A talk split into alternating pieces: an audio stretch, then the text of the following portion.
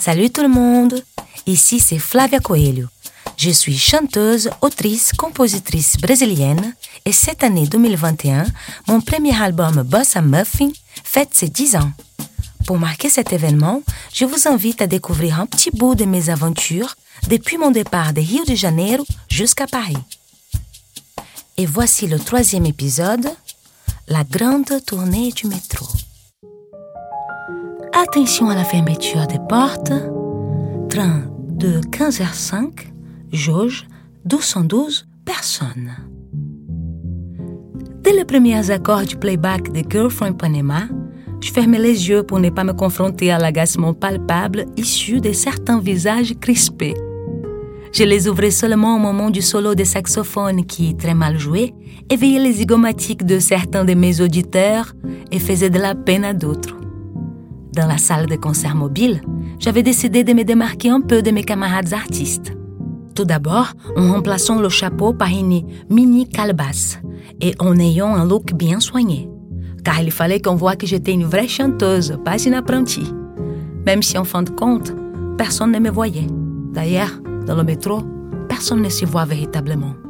Il suffit de regarder. Nous sommes transparents me disait un des accordéonistes d'origine roumaine spécialisés dans le répertoire d'Aznavour. À l'époque, les smartphones n'étaient pas encore en vogue et mon public préférait me regarder dans le reflet des vitres du wagon plutôt que d'apprécier la chanteuse qui s'y produisait sous la même musique que dans l'ascenseur de leur bureau. Parfois, dès mon entrée en scène, il y avait ceux qui, fatigués de leur journée, levaient leurs mains aux oreilles. Ceux qui me faisaient des compliments en quittant la rame, d'autres plus musclés qui me bousculaient au passage car je les dérangeais avec mon installation sonore. Et il y avait aussi des gens plus sympathiques, comme les enfants, et surtout des femmes curieuses qui me posaient des questions sur mon pays ou me parlaient de leur voyage au Brésil avec leur ex-petite amie. Puis il y avait aussi ceux qui me disaient de rentrer chez moi, que les immigrés étaient déjà trop nombreux ici, que la France n'avait pas besoin de nous. Mais, mais moi j'avais besoin de la France. J'avais besoin de cette diversité culturelle incroyable que j'ai découvrais au fil de mes concerts, de Montmartre à Montparnasse, de la porte de Clignancourt à la porte d'Orléans. Le matin, j'avais besoin de sentir ce délicieux parfum du churrail sénégalais qui m'envoûtait dans les rames de la ligne 7, direction Porte d'Ivry. J'avais besoin de la sensation de liberté qu'il y avait dans le marais ou à la rue de la Contrescarpe lorsque je passais devant chez. J'avais besoin de traîner tard la nuit en regardant les enseignes clignotantes de Pigalle. Le chat noir, écouter du jazz, de la chanson, du Nougaro, du Django, du Joséphine. Besoin de Belleville et ses poètes incompris sous les vin rouge. Et aussi d'arpenter la rue du Mont-Cenis pour voir Dali, Barbès, Landa la Chapelle, voir l'arrivée des bobos au canal Saint-Martin et manger aussi le boboum pas cher du petit Cambodge. Et bien sûr, de la solitude d'un métro bondé. Ma première tournée parisienne n'a pas duré très longtemps et les retours financiers n'ont pas été à la hauteur de mes espérances. En revanche, j'ai appris à connaître Paris comme la pomme de ma main et aussi l'humeur changeante des Parisiens selon la météo. Quand les premières brises hivernales se sont pointées en glaçant les quais avec des températures jusque-là méconnues par ma peau, le business est devenu moins intéressant.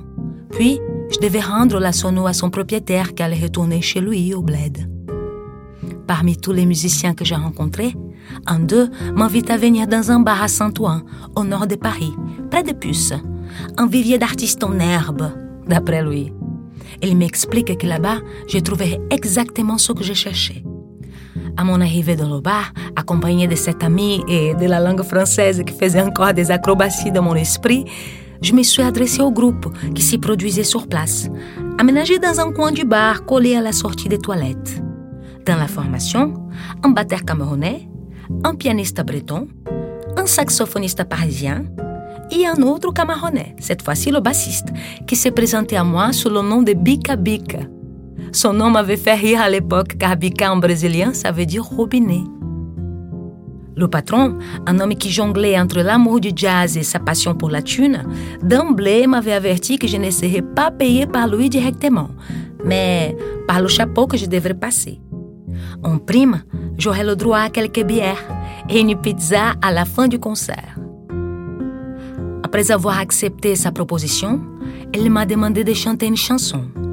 L'air choisi, ce fut le standard de Tom Jobim, le même que j'ai chanté dans ma tournée du métro. Parmi ses clients, des habitués du quartier, des femmes et des hommes seuls qui se donnaient rendez-vous les dimanches après-midi dans ce café PMU, afin d'avoir un peu de compagnie. L'un d'entre eux m'a tiré l'attention. Il n'était même pas 16 heures, mais il dormait déjà sur le comptoir, sûrement emporté par l'ivresse de quelques demi dégustés dans la matinée. Lorsque le pianiste joua les premières notes, je lui fis un clin d'œil pour le rassurer que c'était la bonne suite d'accords. Puis, le batteur s'est mis à jouer un rythme afro-caribéen qui n'était pas vraiment de la bossa nova, mais qui était parfait pour l'accompagnement. Pareil pour le bassiste. Dans le brouhaha des clients, c'était à mon tour de faire mes preuves. Comme dans le métro, j'ai fermé les yeux et je me suis lancée. Soudain, un silence a pris le bar d'assaut. J'ai eu la peur de ma vie, mais j'ai continué avec mes mots brésiliens. Puis, au moment du solo de saxophone, cette fois-ci joué par un vrai instrumentiste, j'ai ouvert les yeux et toute l'attention des clients était tournée vers moi. Il y avait même ceux qui fredonnaient la mélodie des Jobim. Et l'homme qui dormait a fini même par se réveiller. Ma calebasse s'y remplissait de pièces jaunes. Puis, sous une pluie d'applaudissements, une fois ma prestation finie, il y avait ma pizza qui m'attendait avec mes deux bières. Et j'apprenais que j'étais embauchée tout en découvrant que Saint-Ouen n'était pas à Paris, mais presque.